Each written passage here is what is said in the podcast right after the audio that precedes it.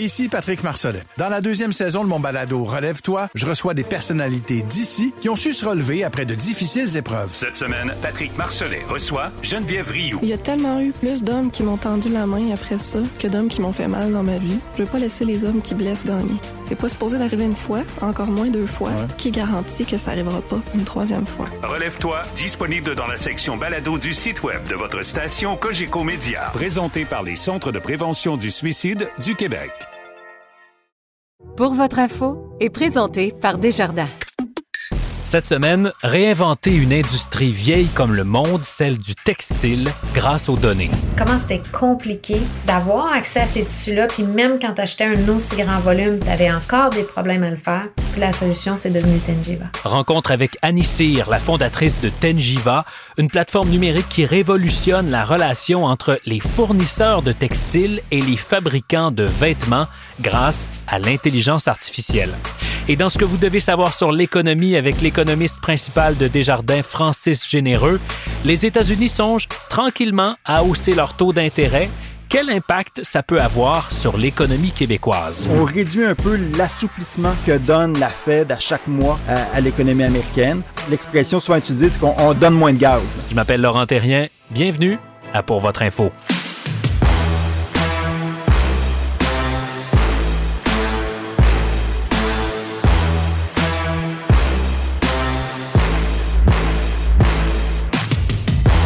Bonjour à tous. Le géant du web Google a une entreprise montréalaise dans sa mire.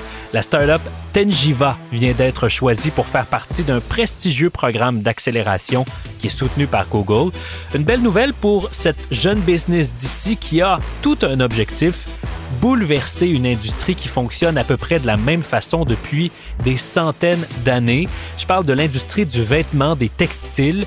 Tenjiva veut rendre la transaction entre les fabricants de tissus et les marques qui produisent nos vêtements plus simple, plus transparente, moins chère et plus éco-responsable.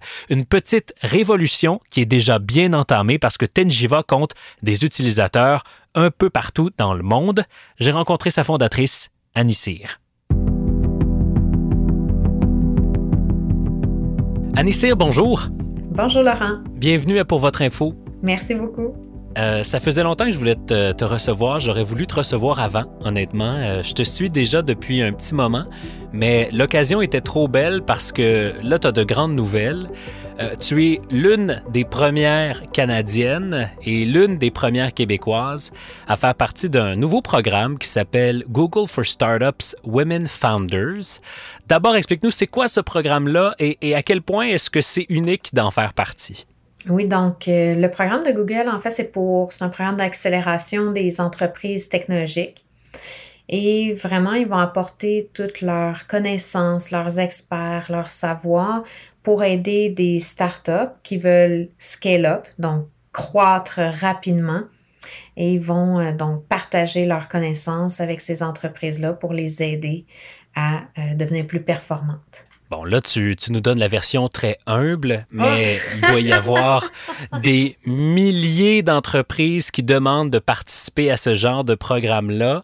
Euh, à quel point est-ce que ça a été un parcours du combattant d'y arriver et qu'est-ce que tu espères d'un programme comme celui-là? Je dirais que c'est la deuxième année qu'ils le font et c'est la deuxième année qu'on applique. Donc, euh, c'est très motivant d'avoir été sélectionné euh, dans le programme. Euh, le parcours du combattant, honnêtement, ben, tu sais, maintenant, tout est digital, les processus, donc ça a été un parcours de s'assurer de bien remplir les formulaires, de bien verbaliser, de bien expliquer notre technologie euh, et tous ses aspects, ses avantages, autant sur les côtés du potentiel d'intelligence artificielle que sur le potentiel de marché. Bon, ben on va en parler de, de ton industrie parce que tu veux régler un, un, problème dans une industrie qui, euh, qui nous est plus familière. Quand je dis plus familière, c'est que ça a déjà été au cœur de l'économie, euh, certainement de Montréal en tout cas. C'est l'industrie du textile. Explique-nous d'abord pour ceux qui connaîtraient pas Tenjiva, ce que fait Tenjiva en une trentaine de secondes, puis après ça, on va rentrer plus profondément dans, dans ton industrie. Oui, donc Tenjiva, c'est une plateforme qui permet de transiger, ça veut dire s'approvisionner des matières premières en temps réel à travers le monde. Qu'est-ce que ça change pour nous? pas beaucoup. En fait, c'est du B2B, donc c'est entreprise à entreprise. Et pour, donc ça change la vie des marques de vêtements qui veulent avoir accès à des matières premières plus rapidement et plus facilement. Donc, du tissu disponible en ligne, si on avait à le résumer comme ça, quel problème tu viens régler, Annie, avec cette nouvelle business-là que tu as lancée il y a quelques années? On s'attaque à beaucoup de problèmes, en fait, au sein de l'entreprise, de l'industrie. Autant du côté des marques qui ont une difficulté d'accès aux, matières rapidement ou encore à des matières dans des quantités flexibles. Tu vas avoir des problématiques aussi du côté des fabricants qui ont de la difficulté à passer le pas digital. Donc, présentement, tout est face à face. Je, pense qu'on s'entend qu'avec l'ère du COVID, présentement, euh, ils ont été vraiment euh, impactés par euh, leur culture établie puis le besoin de devoir devenir digital. Puis après ça, ben, tu as toutes les problématiques environnementales, euh, de transparence dans la chaîne d'approvisionnement, d'où vient ta matière, qui l'a fabriquée, quelles sont les composantes dedans. Donc, on vient s'attaquer à tous ces problèmes-là de différentes façons, mais avec une seule technologie. OK, donc on, va se mettre en, scène, si tu veux, pour bien comprendre comment fonctionne l'entreprise. Disons que moi, je, fabrique des vêtements, je fabrique des t-shirts, euh, j'ai besoin évidemment d'aller chercher des tissus. En ce moment, c'est quoi les options qui s'offrent à moi pour en trouver des tissus? Et si je vais sur la plateforme, qu'est-ce qui change? Donc, dans le contexte où est-ce que tu serais une marque, on dit émergente, donc qui commence, euh, tu vas avoir besoin de matières premières ben, qui vont se démarquer et qui vont être dans des quantités de l'ordre de 50 mètres, 100 mètres. Mais lorsque tu arrives dans l'industrie, ben, tu fais face à des minimums de 1000 mètres, 2000 mètres. Hmm, OK.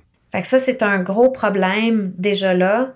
Fait que là, tu vas te ramasser vers des, des gens qui vont redistribuer, ou qui vont aller en plus petite quantité. Mais ce qui arrive souvent, c'est qu'il y a beaucoup d'informations qui se perdent entre le manufacturier et la marque lorsqu'on passe par d'autres intervenants. Fait que ce que Tenjiva fait, c'est qu'on donne une plateforme technologique qui permet à ces marques-là d'acheter la quantité qu'ils ont besoin, si c'est le 50 mètres, 100 mètres, de le recevoir en dedans d'une semaine au lieu de trois mois, et d'avoir toute l'information sur l'ensemble des acteurs qui l'ont fabriqué, des produits chimiques qui ont été utilisés dedans, puis des performances du tissu. En ce moment, qui utilise Tenjiva? L'ensemble de l'industrie, je te dirais, on va avoir beaucoup de marques émergentes. On va avoir des fabricants euh, textiles de l'Amérique du Nord, de l'Europe, de l'Asie, de l'Amérique latine aussi. Wow! Mon Dieu, je, tu es en train de transformer une industrie qui est vieille comme le monde, Annie. Absolument. Euh, dis-moi donc, euh, tu as lancé cette business-là, pourquoi? Euh, l'amour du tissu, ça vient d'où? Je, lisais un peu ton parcours, c'est profond, là, ça vient de loin. Là. Oui, j'ai commencé en fait dans le, dans le vêtement. J'étais designer aussi à la base de formation. Et j'ai décidé de retourner à l'université en gestion industrielle. J'ai tombé en amour littéralement avec les textiles pendant une formation, assez en écrire un livre. Et là, j'ai transigé vers la, on dit la chaîne d'approvisionnement. Donc, c'est vraiment toute la filière textile. Et c'est là vraiment qu'en travaillant, écoute, on était deux personnes à s'approvisionner plus de 20 millions de dollars de matières premières par année. Mais on a vu toutes ces faiblesses-là, comment c'était compliqué euh, d'avoir accès à ces tissus-là, puis même quand tu achetais un aussi grand volume, tu avais encore des problèmes à le faire. Fait qu'on s'est dit, ben, on va créer une solution. Puis la solution, c'est devenu Tenjiva. Euh, Annie, tu le disais d'entrée de jeu, il y a, toutes sortes de problèmes dans l'industrie du textile. Tu en as nommé quelques-uns, mais je pense à d'autres. Notamment euh, les conditions de travail qui, on le sait, sont particulièrement euh, mauvaise dans cette industrie-là. J'ai encore les images en tête de ce bâtiment, je pense que c'était au Bangladesh, qui s'est euh, effondré. Il y avait des centaines, sinon pas des milliers de personnes à l'intérieur de ce bâtiment-là. On sait que les grandes marques de fast fashion comme les Zara et les H&M de ce monde sont reconnues pour euh, utiliser de la main-d'œuvre qui, est tout près là, de, de l'esclavage. Est-ce que Tenjiva peut offrir une alternative à ça? Et si oui, comment ça fonctionne? En fait, j'aime bien l'exemple que tu as pris, euh, Laurent, parce qu'il y a deux choses souvent qui sont mélangées ensemble. Tu ce qu'on appelle la fabrication du vêtement et tu ce qu'on appelle la fabrication de la matière textile. Et les deux n'ont pas les mêmes problématiques. Donc, dans le cas de l'usine au Bangladesh, c'était une usine de fabrication de vêtements. Donc, c'est des processus très manuels, très délicats. Souvent, ben pas souvent, mais la problématique de trouver des enfants, par exemple, qui vont travailler, ça va être plus dans ces cadres-là parce que c'est quelque chose de répétitif, de manuel. Quand on mhm. tombe dans l'industrie textile, c'est de la grosse machinerie. C'est vraiment des grosses, grosses usines. Un enfant peut pas aller contrôler une machine industrielle comme ça. Les problématiques sont différentes.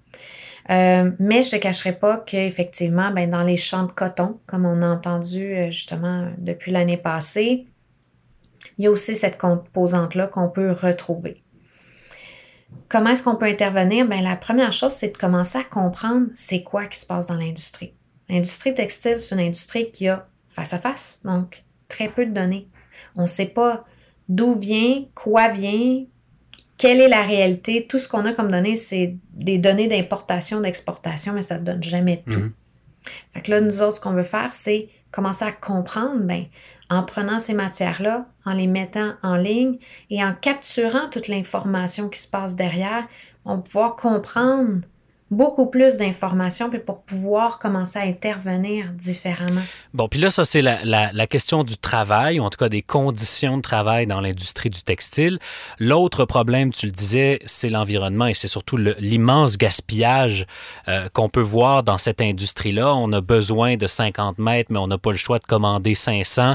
Bien, le 450 va se retrouver, euh, j'espère pas aux poubelles, mais en tout cas, euh, quelque part où il sera pas valorisé, pas utilisé correctement. Euh, est-ce que c'est encore un, grand problème dans l'industrie du textile? Et si oui, comment tu peux le régler, ce problème-là? En fait, oui, malheureusement, c'est euh, toujours une grande problématique. On parle d'une problématique que seulement 8,8 de toutes les matières textiles produites par année sont réellement recyclées. Wow! 91 et plus pour cent qui vont être donc incinérés ou jetés ultimement. Que ce soit en post-industriel, ça, ça veut dire justement, c'est même pas rendu aux vêtements, ou que ce soit en post-consommation, ben après, à la fin de vie, quand ton vêtement est plus bon, qu'est-ce qui se passe avec? Donc, malheureusement, c'est euh, la, la vie destinée pour 91 de nos vêtements. Donc, qu'est-ce que Tenjiva peut faire? C'est, si je comprends bien, offrir de plus petites quantités. Donc, si j'ai pas besoin de 450 mètres, ben, je vais pas en acheter 450 mètres. Exact. Ben, c'est, c'est entre autres une des solutions. Donc, ce qui se passe, c'est que tu peux donc, ultimement, réduire la longueur de ton temps entre le design et le plancher de production. Parce que tu n'as pas besoin de le planifier cinq ou huit mois à l'avance. Tu peux le recevoir à l'intérieur de une semaine, un mois, selon ton type de, de transport. Tu peux donc mieux planifier ta production, avoir des quantités plus adaptées à la demande réelle, donc moins de pertes ultimement.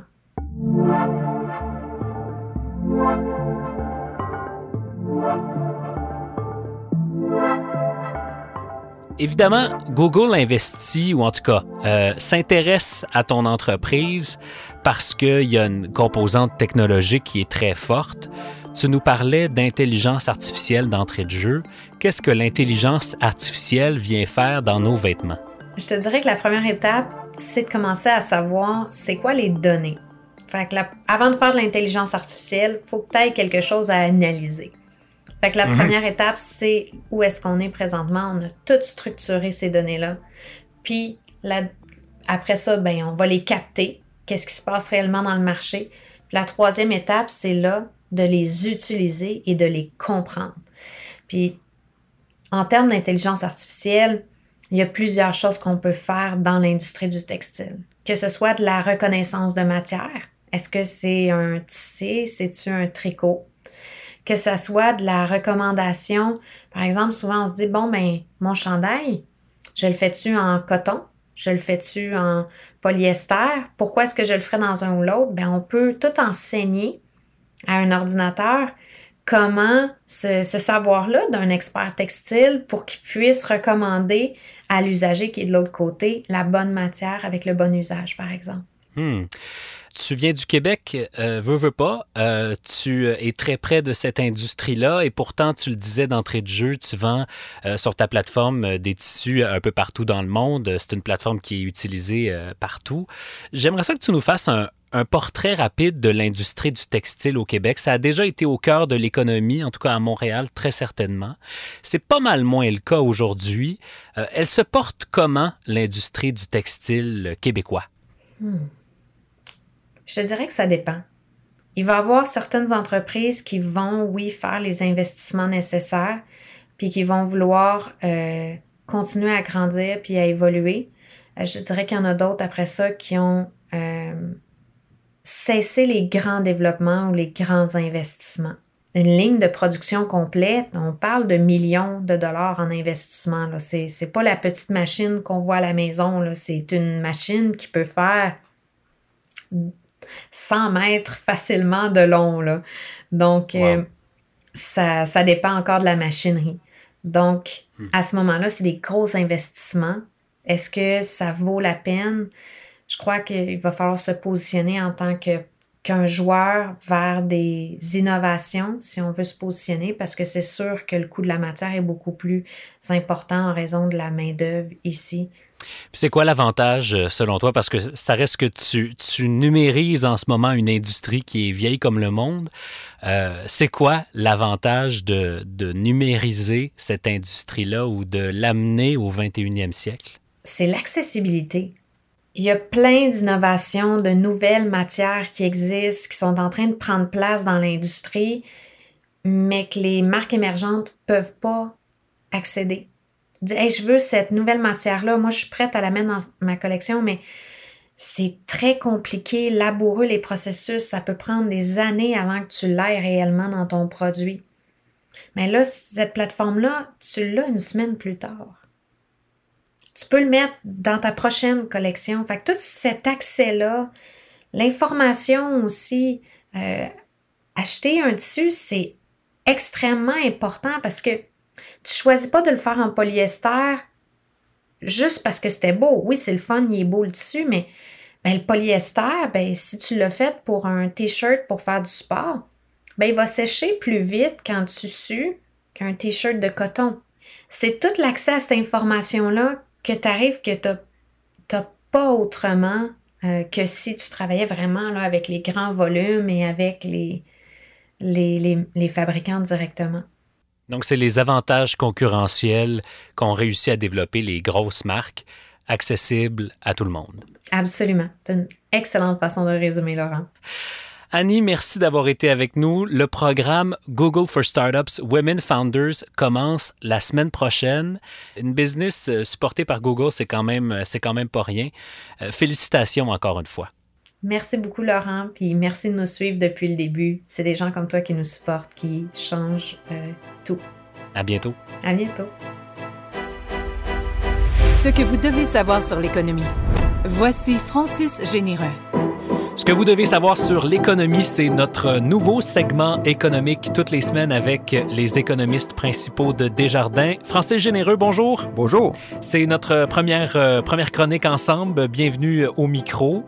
Euh, Francis, il y a de grosses nouvelles du côté de la Réserve fédérale américaine. Il y avait euh, réunion de la Réserve fédérale au cours des dernières heures.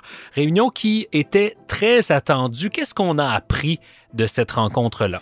Mais en fait, euh, oui, c'était une réunion très attendue puisque tout le monde, autant les marchés que les observateurs de la, la situation économique partout sur la planète, veulent voir qu'est-ce qui, où, en est rendue la Réserve fédérale. Donc, la, la Banque centrale aux États-Unis qui euh, agit quand même beaucoup sur les marchés depuis le début de la pandémie, euh, beaucoup supporté l'économie, mais à partir de maintenant, alors qu'on sent qu'on s'en sort un peu aux États-Unis, mais ben, euh, où est-ce qu'elle est rendue justement cette Réserve fédérale-là?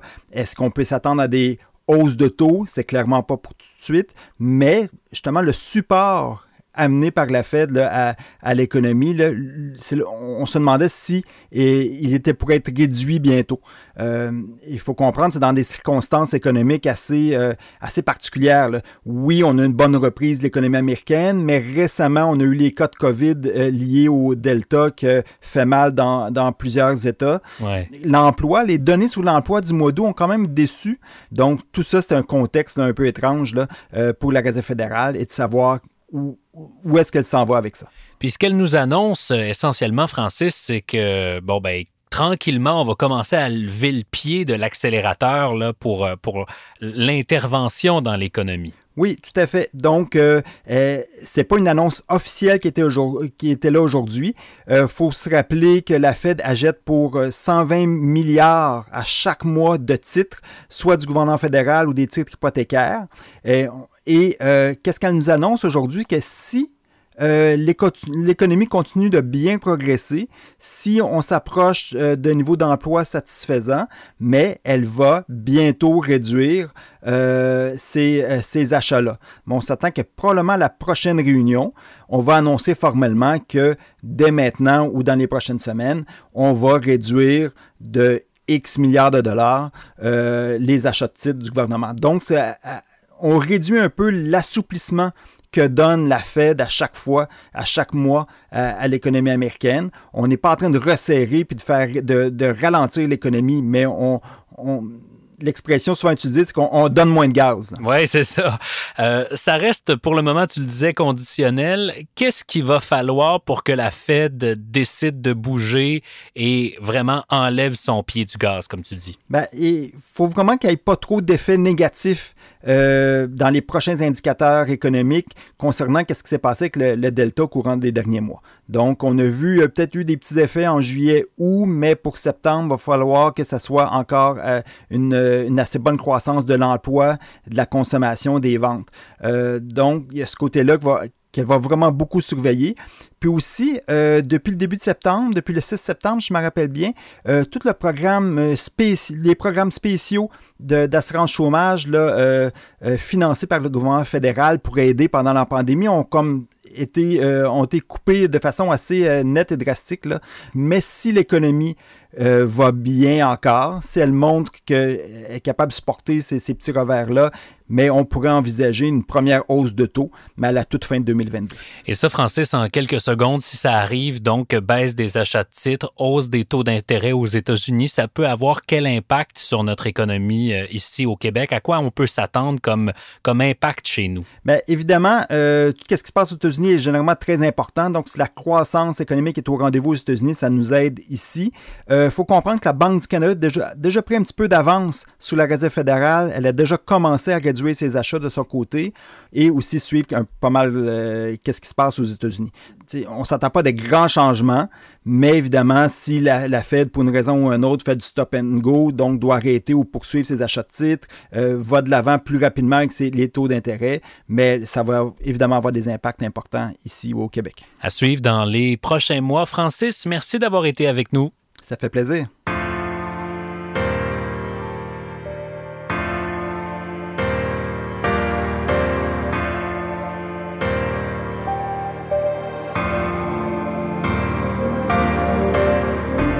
Voilà, c'est tout pour nous cette semaine. La recherche et la coordination de Pour votre info est réalisée par Charles Prémont. Notre gestionnaire de communauté est Alexandrine Chappet. La musique originale de Pour votre info a été composée par Luke Melville. Je m'appelle Laurent Terrien. On se reparle la semaine prochaine.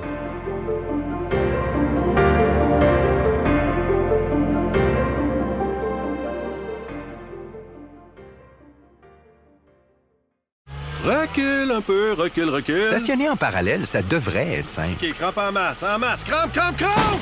Faire et suivre une réclamation rapidement sur l'appli Bel Air Direct, ça, c'est simple. OK, des crampes. Bel Air Direct, l'assurance simplifiée.